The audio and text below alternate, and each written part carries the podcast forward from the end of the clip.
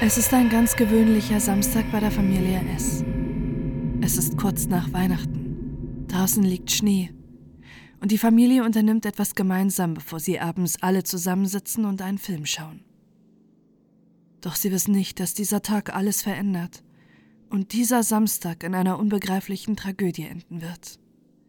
Und das, weil eine Person seit langem einen entsetzlichen Plan geschmiedet hat.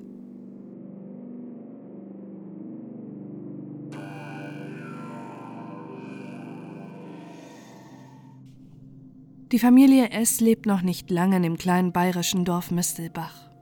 Doch trotzdem kennen alle im Tausendseenörtchen die Familie vom Sehen. Sie gehen oft im Nachbarort Bogenschießen, sind in der Kirche. Stefan S. arbeitet als Kinderarzt. Das Wohl von Kindern liegt ihm am Herzen und zusammen mit einem Kollegen will der 51-Jährige bald eine eigene Klinik eröffnen, die auf Long-Covid und Herzerkrankungen bei Kindern spezialisiert ist. Auch seine Frau Antje ist Ärztin. Seitdem ihr jüngstes Kind auf der Welt ist, ist sie zu Hause und sorgt sich um die vier Kinder im Alter zwischen 16 und 5 Jahren. Die Familie S gilt als harmonische Familie im Dorf. Die Eltern als hilfsbereit und aufopferungsvoll, die sich auch liebevoll um die Kinder und Jugendlichen im Sportverein kümmern. Seit November 2021 lebt noch eine weitere Person mit im großen Haus der Familie S. Felix, der Freund von ihrer ältesten Tochter Hannah. Hannah und Felix sind erst seit einigen Monaten zusammen. Doch wie viele Teenagerinnen ist Hannah überzeugt, in ihrem zwei Jahre älteren Freund die große Liebe gefunden zu haben. Felix kommt aus einer zerrütteten Familie. Es hat oft Streit gegeben. Er hat die Trennung seiner Eltern nicht verkraftet und zum 18. Geburtstag hat ihn seine Mutter vor die Tür gesetzt. Mit offenen Armen hat die Familie S ihn aufgenommen, wo er seit einigen Wochen mit in Hannas Zimmer lebt. Er hilft den Eltern seiner Freundin im Haushalt, baut mit im Garten der Familie und versteht sich gut mit den jüngeren Geschwistern. Zu Weihnachten bekommt Felix ein Geschenk, wie jedes ihrer Kinder, und auf der Weihnachtskarte der Familie lächelt Felix in die Kamera. Eine Bilderbuchfamilie, zumindest auf den ersten Blick. Schon lange hat Hannah Hass in sich. Hass gegen ihre eigenen Eltern. Bereits seit Monaten ist die Beziehung der pubertierenden 16-Jährigen zu ihren Eltern von Streit geprägt.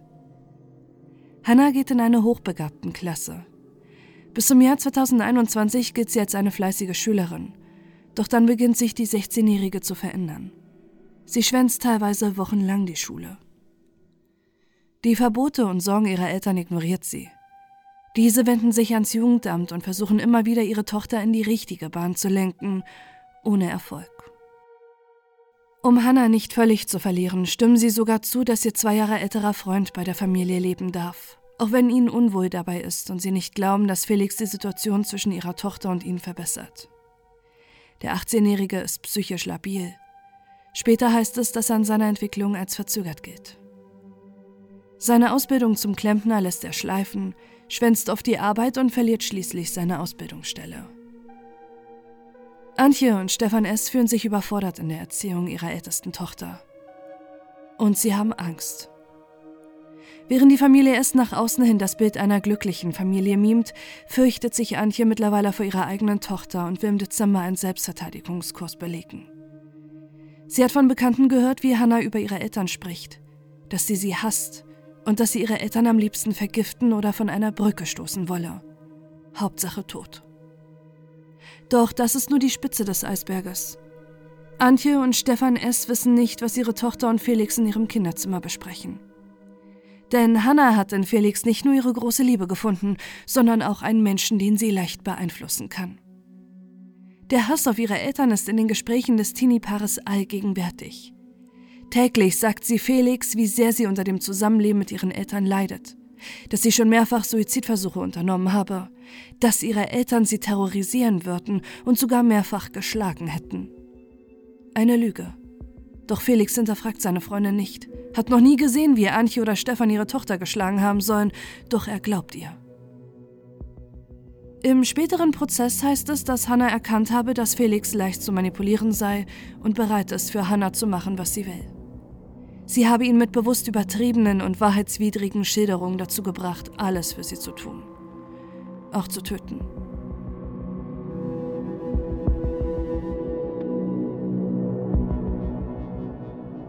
Es ist der 8. Januar 2022. Ein kühler Wintertag und im kleinen Ort Mistelbach liegt Schnee.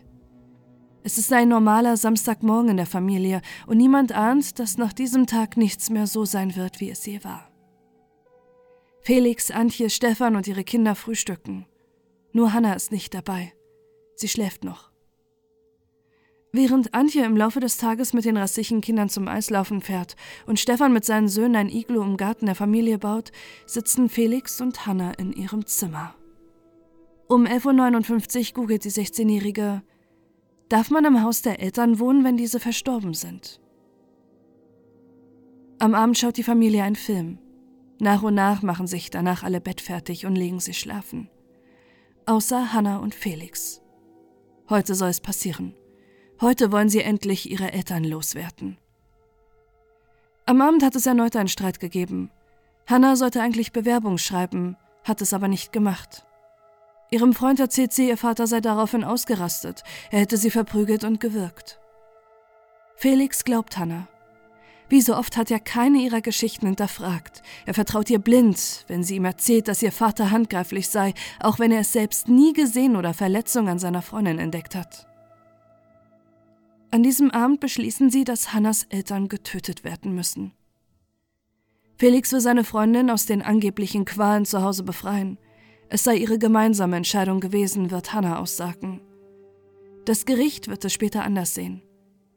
Die 16-Jährige hat ihren Freund so lange manipuliert, dass er der Überzeugung ist, dass es auch seine Entscheidung war, während Hannah bereits Stunden zuvor über das Erbe gegoogelt hat. Als alle im Haus schlafen, machen sich Felix und Hannah bereit für die Todesnacht. Die 16-Jährige gibt ihrem Freund eine Stirnlampe, ein Messer, Arbeitshandschuhe und eine schwarze Skimaske. Als er schwarz vermummt das Zimmer von Hannah verlässt, sagt sie zu ihm: Du siehst echt sexy aus. Felix geht in den Keller, wo die Eltern seiner Freundin ihr Schlafzimmer haben. Alles soll wie ein Einbruch aussehen, haben die Jugendlichen sich vorher ausgemacht. Und während Felix die Eltern tötet, soll Hannah aufpassen, dass ihre Geschwister nicht nach unten gehen. Es ist dunkel im Haus der Familie S, als Felix leise nach unten geht. Am Zimmer ihrer Eltern angekommen, zieht er sich die Skimaske auf und geht nach drin. Er macht kurz seine Stirnlampe an, um sich zu orientieren, bevor er zur Bettseite von Stefan S. geht und ihn im Schlaf mit dem Messer attackiert. Schwer verletzt wird der 51-Jährige wach. Er schafft es noch aus dem Bett zu steigen und dem Angreifer zu folgen, der nun über seine Frau gebeugt ist. Doch die unzähligen Stichverletzungen am Hals, Gesicht und Oberkörper sind so stark und er bricht vor dem Bett zusammen. Auch auf Antje S. sticht der 18-Jährige mehrmals ein. Sie versucht noch aufzustehen, schreit um Hilfe, doch Felix drückt sie nach unten, bis er sich sicher ist, dass sie tot ist. Danach schlägt er die Scheibe von außen ein, damit es wie ein Einbruch aussieht. Alles so, wie es Felix und Hannah abgesprochen haben. Im oberen Geschoss läuft hingegen nicht so, wie sich das Teenie-Paar vorgestellt hat. Während Felix im Keller Hannas Eltern tötet, wartet diese im Flur. Doch die Schreie wecken ihre Geschwister und ihr 14-jähriger Bruder fragt, was los sei. Hannah macht kein Geheimnis daraus, was sich gerade im Keller abspielt. Felix tötet ihre Eltern. Ungläubig kann er nicht fassen, was seine Schwester gerade zu ihm gesagt hat. Er will runter zu seinen Eltern, doch Hannah stellt sich ihm in den Weg und als Felix schließlich blutverschmiert wieder nach oben kommt, weiß der 14-Jährige, dass das alles kein schlechter Scherz ist. Er gerät in Panik, holt selbst ein Messer aus der Küche, um Hannah und Felix von sich abzuhalten. Er versucht mehrfach den Notruf zu wählen, doch Felix hält ihm den Mund zu, bevor der Anruf durchgeht. Um 0.56 Uhr kommt sogar wirklich ein Notruf bei der Polizei durch. Doch erneut schafft es Hannah, ihren Bruder zu überwältigen und drückt den Anruf weg. Danach versucht sie ihn zu beruhigen und sagt, das ist doch nicht so schlimm. Wir können danach alle im Haus wohnen bleiben. Felix ist schon 18, er kann dich adoptieren. Inzwischen ist auch Hannas jüngere Schwester, die zwölf Jahre alt ist, wach geworden. Sie steht nun ebenfalls ungläubig im Wohnzimmer und sieht das bizarre Szenario. Auch sie versucht die Polizei zu rufen, doch wieder sind Felix und Hannah schneller, die ihr das Handy abnehmen. Doch mittlerweile hat das Chaos, das im Haus der Familie S herrscht, auch die Nachbarschaft geweckt und das Teenie-Paar befürchtet, dass sie geschnappt werden könnten.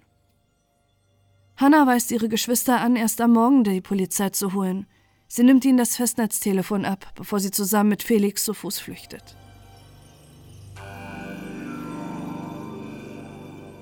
Auf ihrer Flucht kommt ihnen nun eine andere Idee. Felix will die gesamte Tat auf sich nehmen. Hannah habe von all dem nichts gewusst und hätte in ihrem Kinderzimmer geschlafen. Doch mittlerweile ist der Doppelmord nicht unentdeckt geblieben. Unzählige Polizeiautos stehen bereits vor dem Haus. Die Spurensicherung hat es abgesperrt und die gerufenen Einsatzkräfte können nur noch den Tod von Antje und Stefan S. feststellen. Um 3.05 Uhr geht schließlich ein Anruf bei der Polizei im nahegelegenen Bayreuth ein. Hanna ist am anderen Ende. Felix, der Doppelmörder von Mistelbach, wolle sich stellen. Sie wird ihn zur Polizeistation begleiten, doch von dem entsetzlichen Verbrechen, ihre Eltern zu töten, habe sie nichts gewusst. Der Schock sitzt tief in der kleinen bayerischen Gemeinde, die die grausame Bluttat nicht fassen können. Doch noch größer ist der Schock, als es sechs Wochen nach den Morden eine zweite Festnahme im Fall gibt. Es besteht der dringende Tatverdacht, dass Hannah den Doppelmord angestiftet und erst möglich gemacht hat. Die 16-Jährige hat nicht damit gerechnet, dass weder ihre Geschwister noch Felix sie dicken werden. Während er in seiner Untersuchungshaft sitzt, legt der 18-Jährige ein vollumfängliches Geständnis ab. Er berichtet dem Ermittlungsteam alles. Wie Hannah immer wieder von den Streits und angeblichen Handgreiflichkeiten ihrer Eltern berichtet hat. Wie sie beide den Mord geplant haben. Wie Felix die Eltern getötet hat, während sie ihren Geschwistern verweigert hat, Hilfe zu rufen. Und wie die beiden sich abgesprochen haben, dass Hannah sagen wird, während der Tat geschlafen zu haben und Felix nur bei der Flucht begleitet hätte. Felix Ausführungen decken sich mit den Aussagen der Geschwister sowie mit dem Obduktionsbericht und den Spuren am Tatort. Für die Staatsanwaltschaft ergibt das alles ein stimmiges Bild, und es gibt nur eine Person, die lügt. Hannah.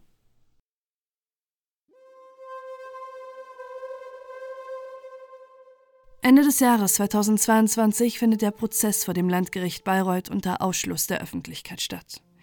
Erst zur Urteilsverkündung darf die Presse einen Blick auf die beiden Jugendlichen erhaschen, die nicht nur die kleine Ortschaft Mistelbach erschüttert haben.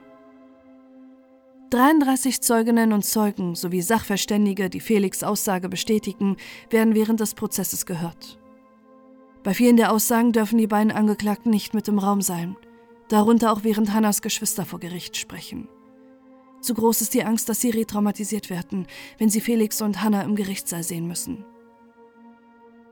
Während Felix unter Tränen ein vollumfängliches Geständnis abgibt, Reue zeigt und sagt, dass er die Tat zutiefst bereut, bestreitet Hannah auch im Prozess noch ihre Beteiligung am Doppelmord. Ihre Verteidigung gibt an, dass die Jugendliche in einem psychisch labilen Zustand ist. Sie muss seit einigen Monaten Medikamente nehmen, wurde während ihrer Zeit in der Jugendvollzugsanstalt wegen der Gefahr vor Selbstverletzung ins Krankenhaus verlegt und wird in ihrer Zelle rund um die Uhr mit Kameras überwacht. Doch sie bleibt bei ihrer Version. Hannah habe während der Tat in ihrem Zimmer geschlafen. An einem Mordplan sei sie nie beteiligt gewesen. Aber das Gericht glaubt ihr nicht. Sowohl bei Felix als auch bei Hannah wird den Anträgen der Staatsanwaltschaft nachgegangen. Felix wird zu 13 Jahren Haft verurteilt, mit besonderer Schwere der Schuld, weshalb das eigentliche Höchstmaß von 10 Jahren Jugendstrafe überschritten werden kann. Hannah wird ebenfalls wegen Mordes zu neuneinhalb Jahren verurteilt. Beide haben mittlerweile allerdings Berufung eingelegt, weshalb die Urteile noch nicht rechtskräftig sind. Bei beiden sieht das Gericht das Mordmerkmal Heimtücke als erwiesen an. Bei Hannah kommt wegen des Hasses auf ihre Eltern, der zur Planung der Morde geführt hat, außerdem das Mordmerkmal der niedrigen Beweggründe dazu. Warum Hannah diesen unbändigen und vor allem unbegründeten Hass auf ihre Eltern hatte, der so weit ging, dass sie Lügen über häusliche Gewalt erfand, um ihren Freund zu einem Mord zu manipulieren, der nicht nur zwei Menschen das Leben kostete, sondern auch ihre Geschwister zu Vollweisen gemacht hat, kann der Prozess nicht beantworten.